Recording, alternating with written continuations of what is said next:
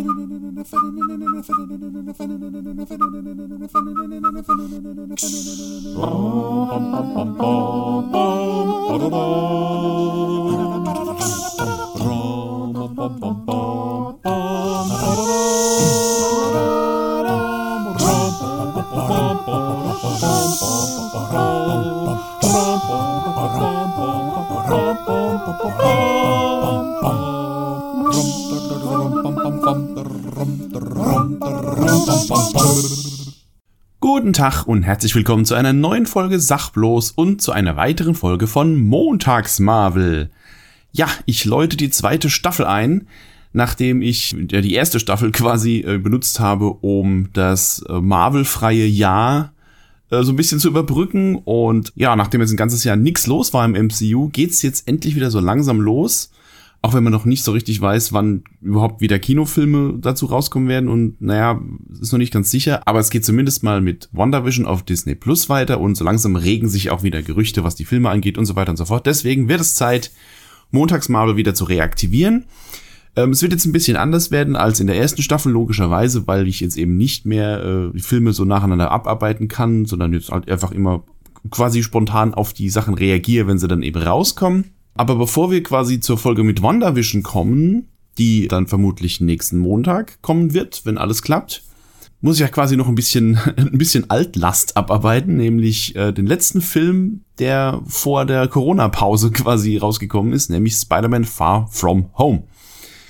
Den hatte ich ja weggelassen, weil ich der Meinung bin, dass der Film eigentlich an den Anfang von Phase 4 gehört und nicht ans Ende von Phase 3, so wie es von Disney und Marvel äh, kommuniziert wurde, weil, ähm, soweit ich das verstanden habe, wollte Sony einfach den Film im Sommer rausbringen, weil es halt ein Sommerblockbuster ist und dann haben sie dann eben hinten an Endgame dran gebappt was ich ein bisschen unglücklich finde, weil Endgame war eben das große Finale und jetzt da hinten dran noch einen Film dran zu hängen, der schon auf die Sachen, die danach passieren, Bezug nimmt, passt irgendwie nicht. Deswegen wäre es eigentlich wäre jetzt die Zeit gewesen, jetzt Spider-Man rauszubringen, so mit einem ganzen Jahr Pause dazwischen, um sich um sich von Endgame zu erholen quasi.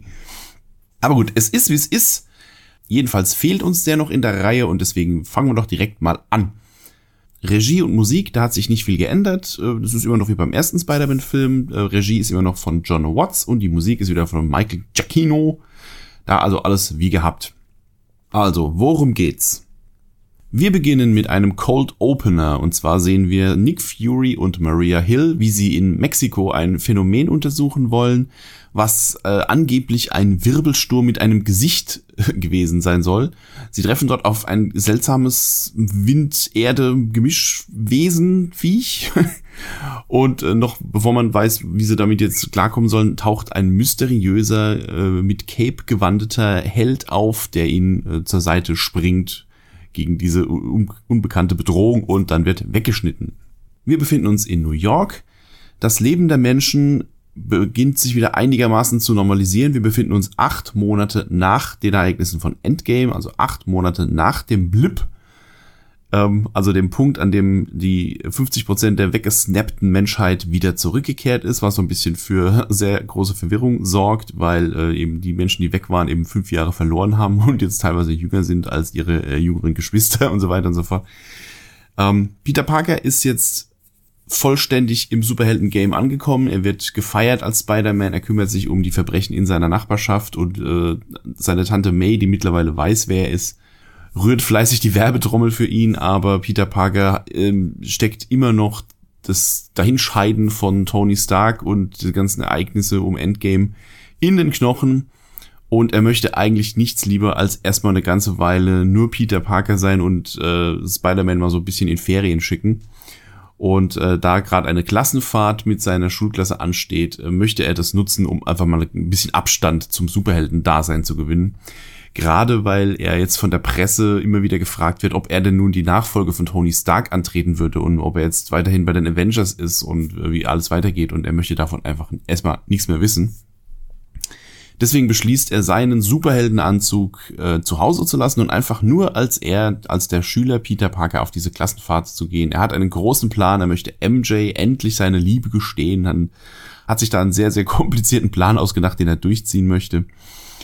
Und dann geht's eben auf diese Klassenfahrt. Der erste Stopp ist Venedig. Dort ähm, ja, machen sie erst so ein bisschen Touri-Kram. Und plötzlich wird aber Venedig von einer Wasserkreatur angegriffen. Eine riesige, ein riesiger humanoider Wassermensch, keine Ahnung, greift die Stadt an. Und wie schon in Mexiko zuvor taucht dieser mysteriöse Held auf, der äh, sich äh, tapfer in den Kampf gegen diese Wasserkreatur stürzt. Peter Parker versucht, so gut es irgendwie geht, zu helfen. Allerdings hat er mit seinen Netzen gegen dieses Wasserviech also kaum eine Chance. Er kann nur so ein bisschen Schadensbegrenzung betreiben. Ansonsten wird diese, diese, diese Wasserkreatur von dem mysteriösen Helden besiegt. Zurück im Hotel erhält Peter Parker äh, überraschend Besuch von Nick Fury, der ihn zuvor schon versucht hat, telefonisch zu erreichen. Er hat aber ja keinen Bock mit ihm zu sprechen, hat ihn mal weggedrückt. Und ähm, ja, Nick Fury nimmt ihn mit und äh, brieft ihn erstmal, was da eigentlich los ist mit diesen komischen Elementarwesen. Und äh, nimmt ihn mit in so eine geheime Basis. Dort trifft er auch auf Maria Hill. Und auch auf den mysteriösen Helden, der sich als Quentin Beck vorstellt und der mittlerweile von der Presse und von der Bevölkerung als Mysterio bezeichnet wird.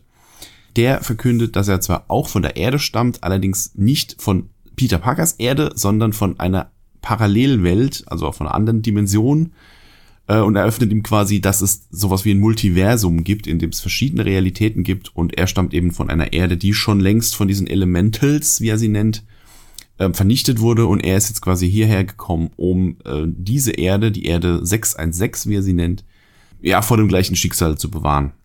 Peter hat allerdings nach wie vor gar keinen Bock in den Kampf gegen die Elementals zu ziehen und redet sich damit raus, dass er sagt, hier, ich habe doch gegen so, solche Bedrohungen auf, äh, wie er sagt, auf Avengers-Level gar keine Chance. Und er zählt dann die ganzen Helden auf, die doch bitte an seiner Stadt diese Bedrohung bekämpfen sollen. Und ja, Nick Fury sagt hier äh, Thor und Captain Marvel und wer da alles ist, die sind alle gerade nicht verfügbar. Und er muss das eben machen, aber aber Peter redet sich halt raus und ähm, ja, geht eben unverrichteter Dinge wieder und möchte einfach wieder diese Klassenfahrt weiterführen.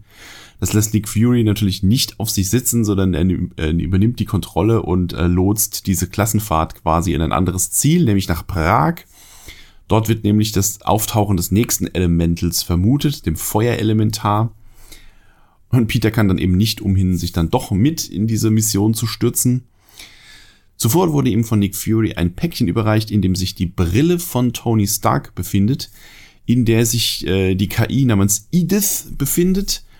Und ähm, ja, diese Brille ist angeblich für den nächsten Tony Stark und äh, verleiht dem Träger quasi die komplette Kontrolle über sämtliche Stark Tech und äh, über das komplette Computersystem von Stark Industries. Ähm, Peter ist davon sichtlich überfordert und äh, macht erstmal ein paar ganz dumme Sachen und äh, beordert aus Versehen einen Drohnenangriff auf ihren Reisebus und so weiter und so fort. Er fühlt sich der Aufgabe, Tony Starks Nachfolge anzutreten, noch so gar nicht gewachsen. In Prag kommt es dann wie vorausgesagt zum Angriff des Feuerelementaren. Diesmal treten äh, Mysterio und Peter Parker gemeinsam an. Und nachdem sie nach hartem Kampf das Viech in die Knie gezwungen haben, beschließt Peter Parker, dass Mysterio der eigentliche würdige Nachfolger von Tony Stark ist, weil er eben ein Held im Avengers-Format quasi ist. Und er interpretiert es so, dass nicht er für die Nachfolge von Tony Stark ausersehen sei, sondern dass er quasi die Verantwortung hat, den richtigen Träger dieser Brille äh, zu finden. Und er beschließt eben, dass Quentin Beck bzw. Mysterio derjenige sein soll, der Edith kontrollieren soll. Und ja, somit überträgt er die Kontrolle für diese Super-KI an Mysterio. Kaum hat Peter Parker das Zimmer verlassen, erkennen wir, dass Mysterio die ganze Zeit ein falsches Spiel gespielt hat. Er ist ein ehemaliger Mitarbeiter von Stark Industries. Er hat die sogenannte Senf-Technologie entwickelt, die wir in Civil War sehen durften. Also so eine hochentwickelte Hologrammtechnologie. Äh, in seinem Team befinden sich noch diverse andere Stark-Mitarbeiter, also ehemalige Stark-Mitarbeiter, die alle mehr oder weniger von ihrem Chef enttäuscht waren und jeder trägt so seinen Teil in seinem Spezialgebiet bei, um hochentwickelte, täuschend echte Illusionen zu erschaffen und auf diese Art und Weise wurden eben diese Angriffe von diesen Elementals komplett gefaked. Sein Plan ist es jetzt, sich endgültig als Held in der Öffentlichkeit zu etablieren und deswegen beschließen sie eine, einen fünften Elemental auf die Menschheit loszulassen, den größten bislang. und den er dann eben auch im Alleingang besiegen soll, um sich quasi als Held in den Augen der Öffentlichkeit endgültig zu zementieren. Mittlerweile kommen aber Peter Parker und MJ auf die Spur von Mysterio, weil sie einen dieser Holo-Projektoren auf der Straße finden und quasi dann rausfinden, wie er es gemacht hat. Und mit diesem Wissen versucht nun Peter eben auch den Angriff von Mysterio aufzuhalten. Auf dem Weg dahin äh, kommen sie durch Berlin, wo Peter Parker Nick Fury aufsuchen möchte. Allerdings ist das Ganze eine Illusion von Mysterio. Er wird quasi abgefangen und ist gegen seine Illusionstechnik eben völlig hilflos und wird quasi besiegt und landet in einem Zug nach Holland. Ist quasi also erstmal außer Gefecht gesetzt. Währenddessen beginnt tatsächlich der Angriff auf London. Mittlerweile sind, weil Peter Parker sich verplappert hat, auch sein Kumpel Ned und MJ zu Zielen von Mysterio geworden. Peter muss erstmal einen Rückweg nach London finden. Er, ruft Happy Hogan an, der ihn mit dem Jet abholt und auf dem Weg nach London äh, bastelt er sich erstmal einen neuen Superheldenanzug zusammen. Und in London angekommen kommt es dann eben zum großen Endkampf gegen den fünften Elementar und gegen Mysterio selbst. Und am Ende von diesem Kampf wird Mysterio mehr oder weniger durch eigenes Zutun von einer seiner Drohnen erschossen. Ich nehme ich nehm jetzt gleich mal die Post-Credit-Scenes vorweg, weil die sind noch relativ wichtig für die Handlung. In der ersten Post-Credit-Scene, also in der Mid-Credit-Scene quasi, sehen wir, wie Peter Parker sich endlich mal wieder durch äh, die Häuserschluchten von Manhattan schwingt. Er, nimmt dabei MJ mit, die mittlerweile ja weiß, dass er Spider-Man ist und äh, ja, macht mit ihr so quasi einen kleinen Schwingausflug. Aber dann sieht er, wie eine Sondermeldung auf einem der Bildschirme an einem der Hochhäuser ausgestrahlt wird äh, vom ehemaligen Herausgeber des Daily Bugle, J. Jonah Jameson, der mittlerweile so eine Art Online-Magazin draus gemacht hat und er enthüllt eine Sensationsmeldung, nämlich dass Spider-Man für die Angriffe der Elementals verantwortlich sein soll und dass auch er Mysterio getötet haben soll und zu allem Überfluss enthüllt er auch noch die Geheimidentität von Spider-Man, nämlich dass er Peter Parker ist. In der zweiten Post-Credit-Scene sehen wir nochmal Nick Fury und Maria Hill, wie sie in einem Auto durch die Stadt fahren und diese entpuppen sich plötzlich als Talos und Soren, zwei Skrull. Das heißt, Fury und Hill waren die ganze Zeit quasi getarnte Skrull-Agenten, die allerdings für Nick Fury arbeiten, der sich allerdings auf einem Raumschiff der Skrull befindet, das im Orbit kreist und auf dem er offensichtlich das Kommando hat. Was es damit auf sich hat, Sehen wir irgendwann. Hm. So. So viel zur Handlung.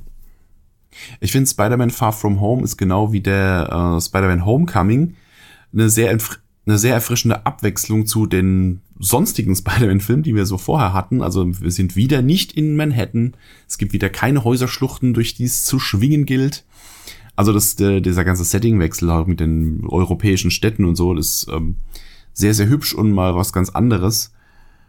Und ich finde die ganze Nummer mit diesen Elementals ist halt irgendwie, äh, ist halt irgendwie seltsam, weil wenn man, also am Anfang, wenn man das so hört, so, ja, da gibt's jetzt hier Elementarwesen, Feuer, Wasser, Wind und Erde.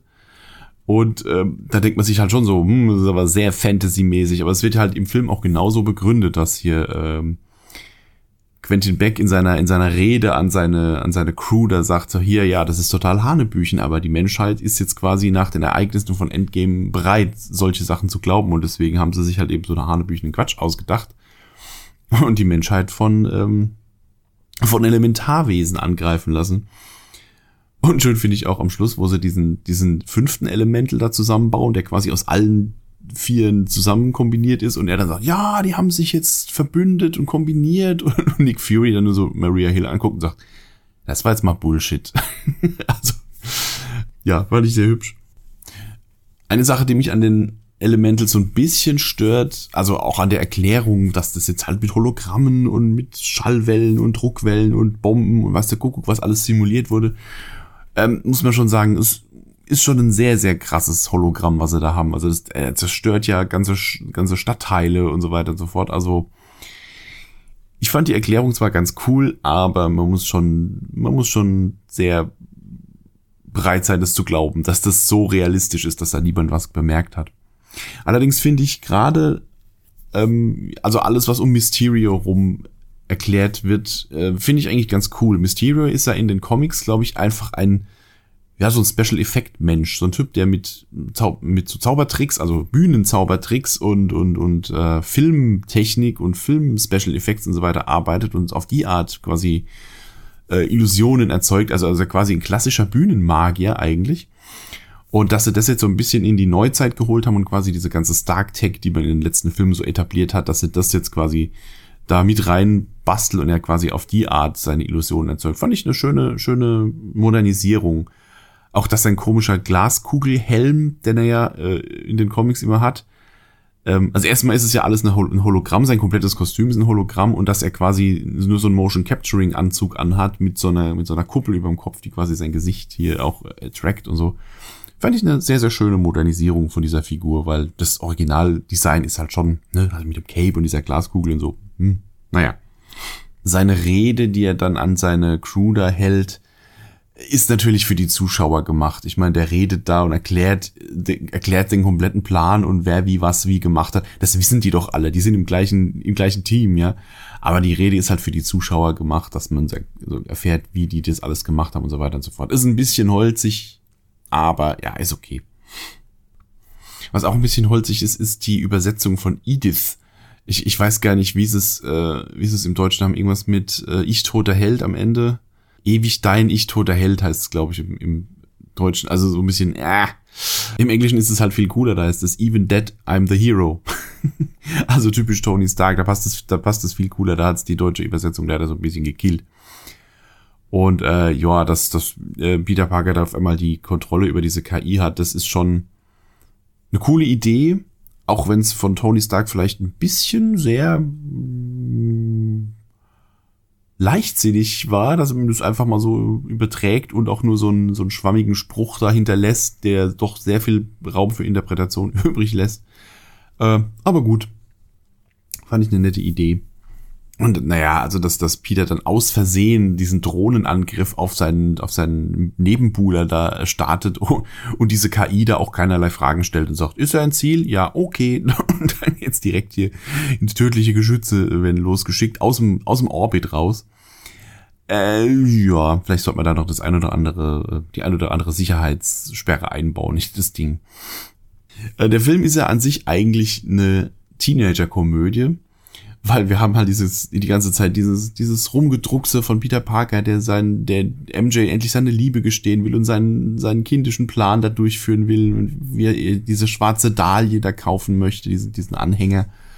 Und ihr dann auf dem Eiffelturm dann äh, ich wollte gerade sagen einen Antrag machen wollte, also ihr ne seine seine Liebe gestehen und so weiter. Und dieses, dieses ganze Rumgedruckse von Peter Parker, während sein Kumpel Ned äh, der, der Super-Nerd sich spontan auf dem, auf dem Flug nach Europa in seine Klassenkameradin verliebt hat.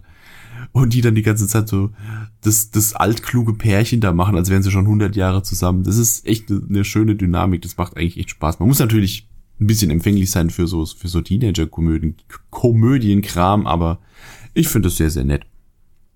Und wenn ich absolut fantastisch finde, sind die beiden Lehrer, die da dabei sind. Also diese, diese zwei völlig überforderten, also sowohl mit ihrem Job als auch mit den Schülern überforderten Lehrkräfte, die da dabei sind und so über die Dauer des Films zunehmend verzweifeln und äh, die Verantwortung für diesen, für, für diese Klassenfahrt halt am liebsten abgeben würden und also die fand ich, die fand ich sehr, sehr cool. Und ich glaube, äh, zumindest einer von beiden ist Stand-up-Comedian und der andere ist auch irgendwie aus einer Comedy-Serie bekannt. Ich weiß nicht mehr genau woher, aber die haben schon, die haben schon echt gutes Comedy-Potenzial, die beiden.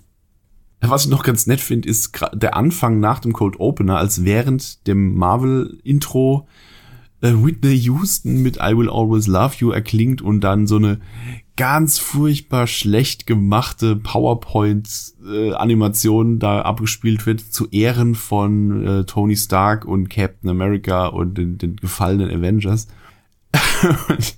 Weil das halt, ich meine, ich habe das früher genauso gemacht, sobald man mal einen Computer hat und solche Tools da hat und dann baut man eben solchen, solchen stümperhaften Mist da zusammen, auch mit, mit Stockfotos, wo doch das Wasserzeichen drauf ist und so. Ich fand's, also klar, ich habe schon die Kritik gehört, dass das hier schon wieder direkt den Tod von Tony Stark ins Lächerliche zieht, aber jetzt komm schon.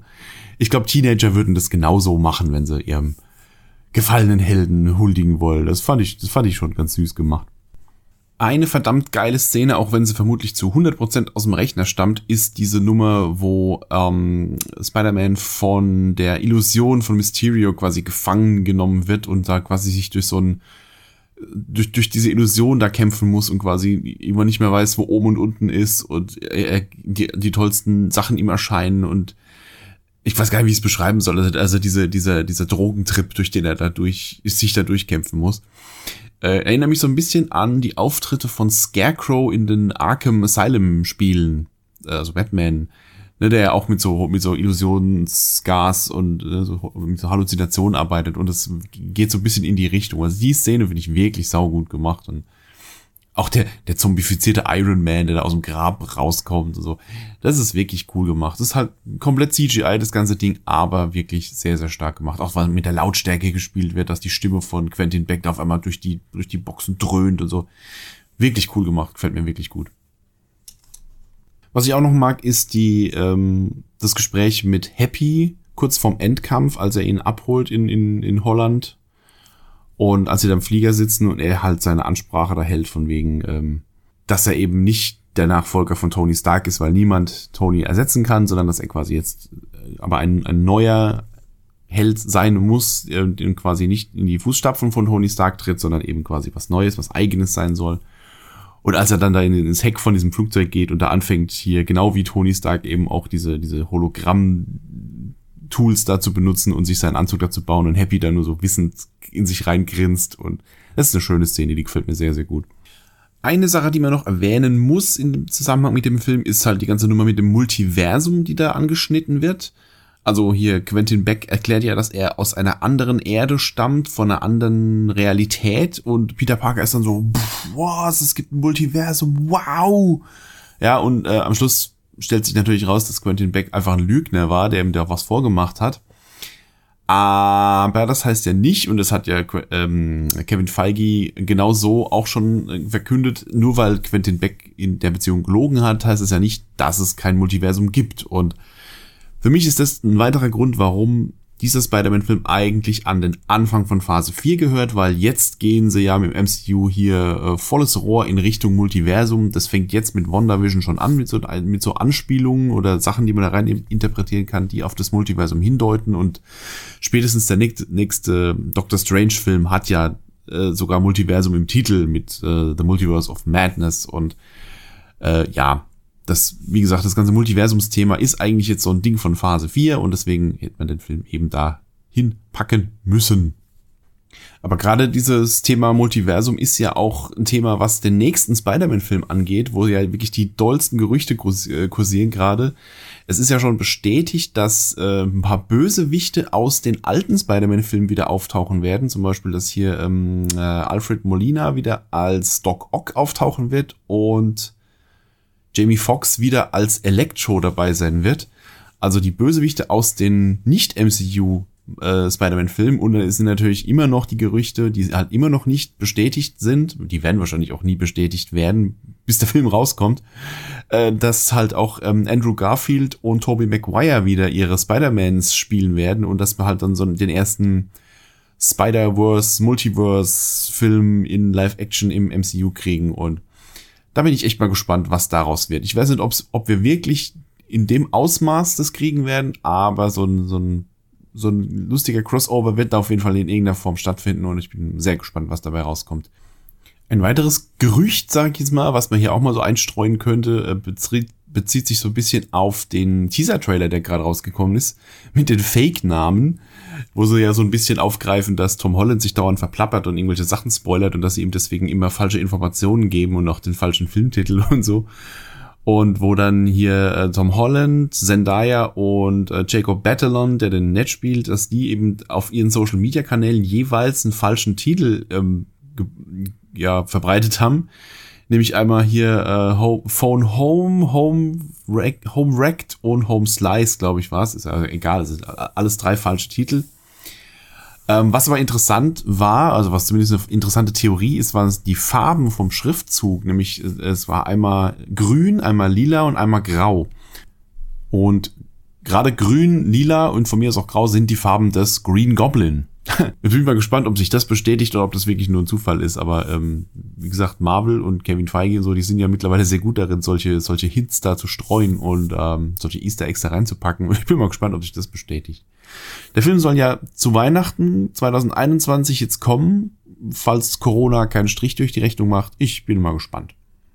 Ja, ich glaube, ich höre jetzt mal auf. Wir haben ja über den Film auch schon mal gesprochen, nämlich damals in Folge 15 habe ich mit Hude, als wir über die Marvel Phase 4 gesprochen haben, haben wir am Anfang so einen kleinen Abriss über Spider-Man Far From Home gemacht. Wer da also ein bisschen mehr Details noch haben möchte, der darf sich gern diese Folge noch mal reinziehen. Die ist ja jetzt auch aktueller denn je, auch wenn man sich so ein bisschen anhört, was wir da für falsche Vermutungen hatten, was die Phase 4 angeht, die ja jetzt so langsam anleiert und manche unserer Vermutungen sich ja schon als falsch rausgestellt haben.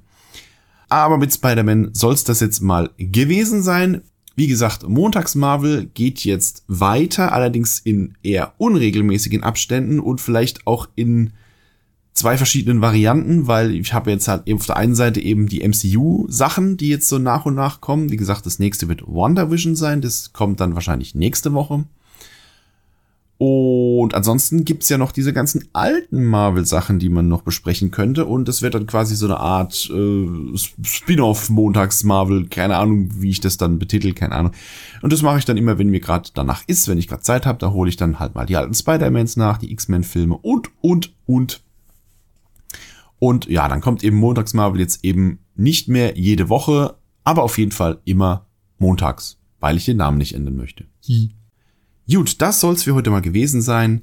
Wenn es euch gefallen hat, dann drückt doch gerne diverse Knöpfchen, die das zum Ausdruck bringen. Wenn ihr mich finanziell unterstützen möchtet, dann gibt's eine Patreon-Seite, auf die ihr gerne mal gehen könnt, ein paar Euro dalassen und euch ein paar Artworks runterladen, wenn ihr das möchtet. Auch kommen da die meisten Videos, die ich so hochlade, einen Tag früher, je nachdem, wie ich es zeitlich so schaffe. Aber ich bemühe mich, da immer so ein Early Access mit einzuplanen, äh, ja, wenn es mir eben gelingt. Wenn ihr meine Artworks mögt, gerade was so die äh, Let's Play-Sachen angeht und so, und ihr die gerne am Leibe tragen möchtet, guckt gerne mal auf dem Shirt-Shop vorbei, auf supergeek.de. Link ist in der Beschreibung.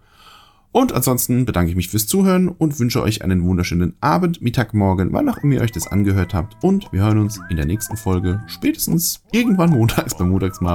Bis dann dann.